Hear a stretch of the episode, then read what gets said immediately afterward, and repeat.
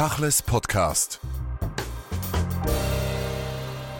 Richard Schneider, der Gaza-Krieg geht immer wieder in eine neue Phase. Letzte Woche mit einer Beschießung, die noch nicht geklärt ist von Palästinensern bei einer Verteilaktion von Hilfsgütern. In diesen letzten Tagen ist die Diplomatie wieder heftig im Gange. Vor allem die Amerikaner machen Druck auf Israel. Wo würden Sie den Konflikt jetzt rund um den 150. Kriegstag einordnen? Ich glaube, es gibt im Moment zwei entscheidende Fragen. Nämlich gelingt es jetzt eine Feuerpause, einen Waffenstillstand vor dem Ramadan auszuhandeln, dann kann man davon ausgehen, dass die Lage während des Ramadan, des Fastenmonats der Muslime, relativ ruhig bleibt, und zwar nicht nur in Gaza, sondern insgesamt. Wenn es jetzt nicht gelingt, eine Feuerpause und äh, eine Freilassung von Geiseln zu bekommen, dann ist zu befürchten, dass sich jetzt über Ramadan die Situation insgesamt in der muslimischen Welt weiter anheizt, dass möglicherweise bei den Freitagsgebeten am Tempelberg in Jerusalem die Lage explodieren wird. Und auch das ist natürlich ein großes Fragezeichen, dass die Hisbollah im Norden, im Libanon, im Norden Israels da auch möglicherweise massiver angreifen wird und dass das dann möglicherweise noch weiter eskaliert, wie man das ja schon in den letzten Tagen immer wieder sehen konnte. Vor allem die internationale Gemeinschaft hat Angst vor einer Kaskade und einer Eigendynamik, die da nicht mehr kontrollierbar ist. Die Amerikaner sind ja mit diesem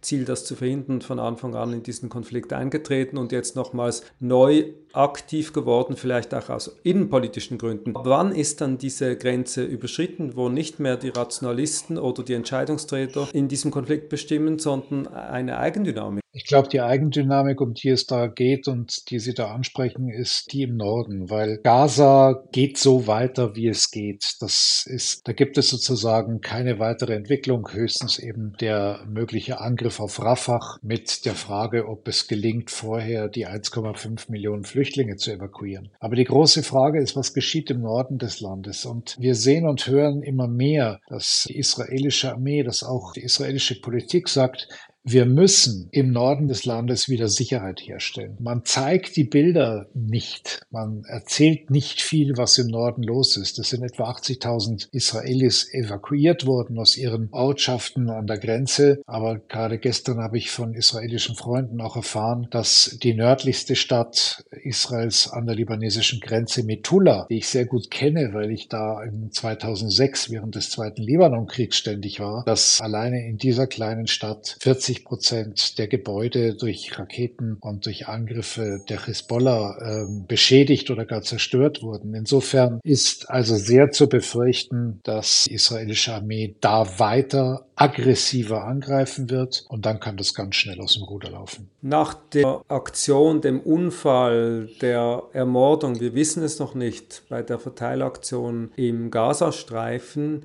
hat sich natürlich eine internationale, aber auch eine innenpolitische Diskussion neu entfacht um den Gaza-Krieg. Was können Sie dazu sagen? Wir erleben das, was wir natürlich schon aus anderen Kriegen auch kennen. Es gibt ganz schnell eine vorgefertigte Meinung von allen Beteiligten. Das heißt, die Gegner Israels wissen in Anführungszeichen, dass die israelische Armee dort brutal 100 Menschen oder mehr als 100 Menschen getötet hat und die pro-israelische Seite weiß wiederum in Anführungszeichen, dass das überhaupt nicht der Fall gewesen sein kann. Wir haben gerade als Journalisten es unglaublich schwer in diesen Zeiten von Social Media, wo in Sekundenschnelle, im Bruchteil von Sekunden Meinung gemacht wird, die dann aber auch irgendwie selbst bei einer Faktenfindung, die dann vielleicht was ganz anderes erzählt, die aber dann bestehen bleibt. Und das ist natürlich das Problem, das wir sehen. Das ist auch, dass wir erkannt haben, dass natürlich mit der Länge des Krieges die Stimmung gegen Israel sich natürlich exponentiell nach oben bewegt. Und wenn wir nur daran erinnern, wie ganz am Anfang dieses Krieges angeblich von den Israelis ein Krankenhaus in Gaza beschossen wurde und relativ schnell festgestellt werden konnte, dass sich dabei um eine abgestürzte Rakete des islamischen Dschihad handelte und dass nicht 500 Menschen dabei getötet wurden, sondern vielleicht 50. Da hat die internationale Staatengemeinschaft, da haben die Medien weltweit ganz schnell darauf reagiert, aber ganz schnell das dann auch wieder korrigiert und dann wurde das vergessen und nicht weiter beachtet weil zu diesem Zeitpunkt man noch sehr stark unter dem Eindruck des Massakers vom 7. Oktober stand. Dieses Massaker ist aber im Bewusstsein der Menschen weltweit schon sehr, sehr in den Hintergrund geraten. Die Bilder aus Gaza sind bestimmend,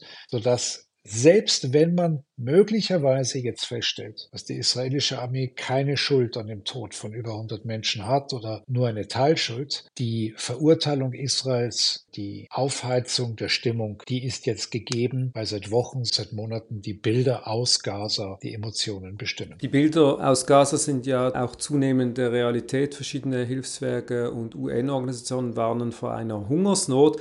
Wenn das dann eintreten sollte, dann hat Israel vielleicht ein Momentum verpasst, diesen Krieg so zu beenden, dass es dann doch zu ihren Gunsten sein könnte. Ich glaube, das ist ein Krieg, der sozusagen, was die Stimmung der Welt äh, und Israel betrifft, sowieso nie zu gewinnen war. Es war eigentlich von Anfang an klar, dass in dem Augenblick, wo Israel sich entschieden hat, mit Bodentruppen massiv gegen die Hamas vorzugehen und zu versuchen, die Hamas zu vernichten, dass die Bilder ganz schnell eine völlig andere Wertung dieses ganzen Konflikts und dieser Situation bewirken werden. Das kennen wir auch aus anderen Kriegen und das kennen wir vor allem immer aus den Kriegen, wo sozusagen die Bilder von beiden Seiten scheinbar nicht gleichberechtigt sind. Das heißt, hier wird natürlich dann auch anders aufgerechnet. Wir haben hier mittlerweile eine Zahl von 30.000 Toten in Gaza gegenüber 1200 Toten auf der israelischen Seite. Über das Was und das Wie, über das Warum und wie viel viele toten Menschen in Gaza Hamas-Kämpfer waren. All das spielt gar keine Rolle mehr. Es geht einfach nur um die, um die Unverhältnismäßigkeit des Vorgehens der Israelis, egal ob es verhältnismäßig wäre oder nicht. Und das ist, was wir natürlich schon seit vielen, vielen Jahren aus vielen anderen Konflikten eben auch kennen, dass Realitäten und ein ruhiges Recherchieren, das Zeit braucht, über das, was wirklich geschehen ist oder was wirklich ist, eigentlich gar nicht mehr wirklich durchdringt bei vielen, vielen Menschen, weil das Netz seine Entscheidungen und seine Urteile viel schneller abgibt. Tausende von Toten, aber Tausende von Verletzten. Es ist immer wieder zu hören aus Israel, dass die Spitäler voll sind von verletzten oder schwer verletzten Soldaten. Wie ist denn die innenpolitische Situation in Israel jetzt gerade, wo ein Waffenstillstand debattiert wird, von israelischer Seite noch nicht bestätigt ist, auch nicht von Seiten der Hamas. Was ist so die Situation auf der Straße? Also es finden wieder Demonstrationen statt, aber bei weitem nicht in dieser Größenordnung, wie das vor dem Krieg war. Und wie ich äh, auch gestern mit einem Friedensaktivisten gesprochen habe, der mir sagte, es ist wahnsinnig schwer, das Momentum quasi wieder aufzugreifen der Zeit äh, vor dem Krieg. Die Menschen sind frustriert, die Menschen wollen natürlich, wollen natürlich die Geiseln haben und immer mehr Menschen in Israel werfen der Regierung vor, eigentlich die Geiseln schon längst aufgegeben zu haben. Und äh, ein Bezalel Smotrich und ein Ben Gvir, die Rechtsextremen, haben das ja auch gesagt, dass es nicht so wichtig ist, ob man jetzt die Geiseln rettet, weil man muss über das große Ganze nachdenken und wie man Israel auf lange Sicht absichern kann. Und das sind natürlich Sätze und Worte, die in Israel gar nicht gut ankommt und die Netanyahu quasi auch nicht wieder aufhebt, indem er dann sagt, ja, ja, selbstverständlich geht es uns primär um die Geiseln. Das ist die Stimmung,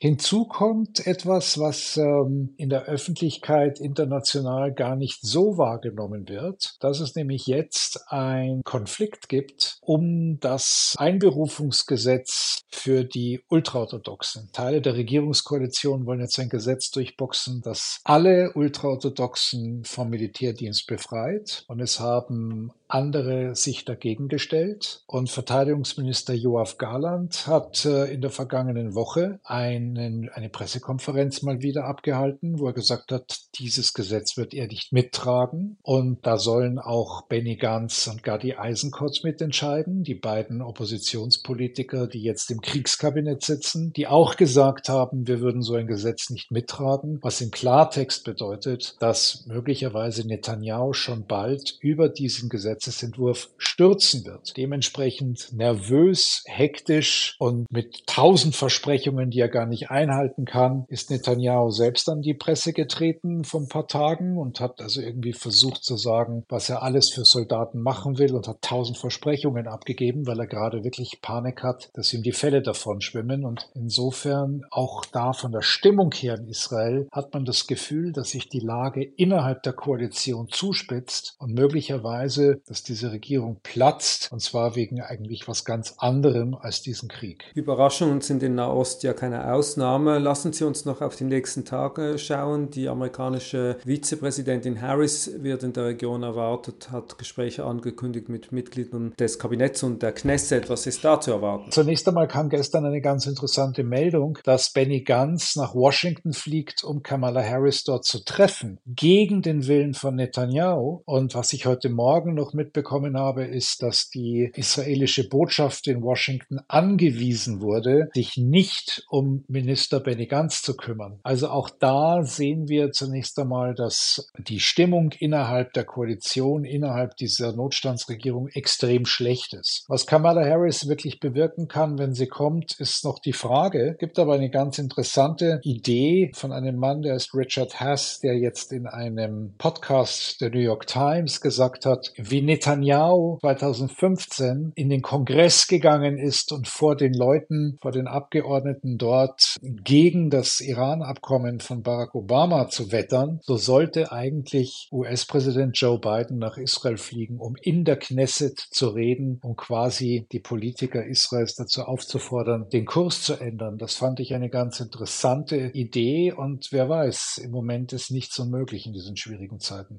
Was glauben denn Sie persönlich? Wird der Waffenstillstand vor dem Ramadan umgesetzt werden oder nicht? Von israelischer Seite aus glaube ich ja, da die Angst, dass gerade über Ramadan alles komplett eskaliert, doch ziemlich groß ist. Ob das von Seiten der Hamas aber auch so gesehen wird, ist noch die Frage, weil möglicherweise, die Aufrufe hat es ja bereits gegeben von Ismail Haniyeh und anderen, möglicherweise will die Hamas den Ramadan nutzen in der Hoffnung, dass dann die gesamte muslimische Welt sich komplett erhebt gegen Israel und das absolute Inferno quasi auslöst. Also das muss man jetzt sehen, was die Hamas wirklich entscheidet und das ist auch natürlich davon abhängig, wie sehr die Führung der Hamas in Gaza tatsächlich in Bedrängnis Gefängnis ist. Wir hören ja immer wieder von Netanyahu und anderen in der Regierung, dass militärischer Druck und diese massive Feuergewalt wahnsinnig notwendig sind, um die Hamas irgendwie zum Aufgeben oder zu bewegen, respektive die Geiseln freizulassen. Und möglicherweise ist der Druck tatsächlich so groß, dass jemand wie Sinwar sich überlegt, ob es nicht besser ist, wieder eine Verschnaufpause zu haben, um sich neu zu ordnen. Aber das ist sehr, sehr schwer einzuschätzen. Richard Schneider, vielen Dank für das Gespräch.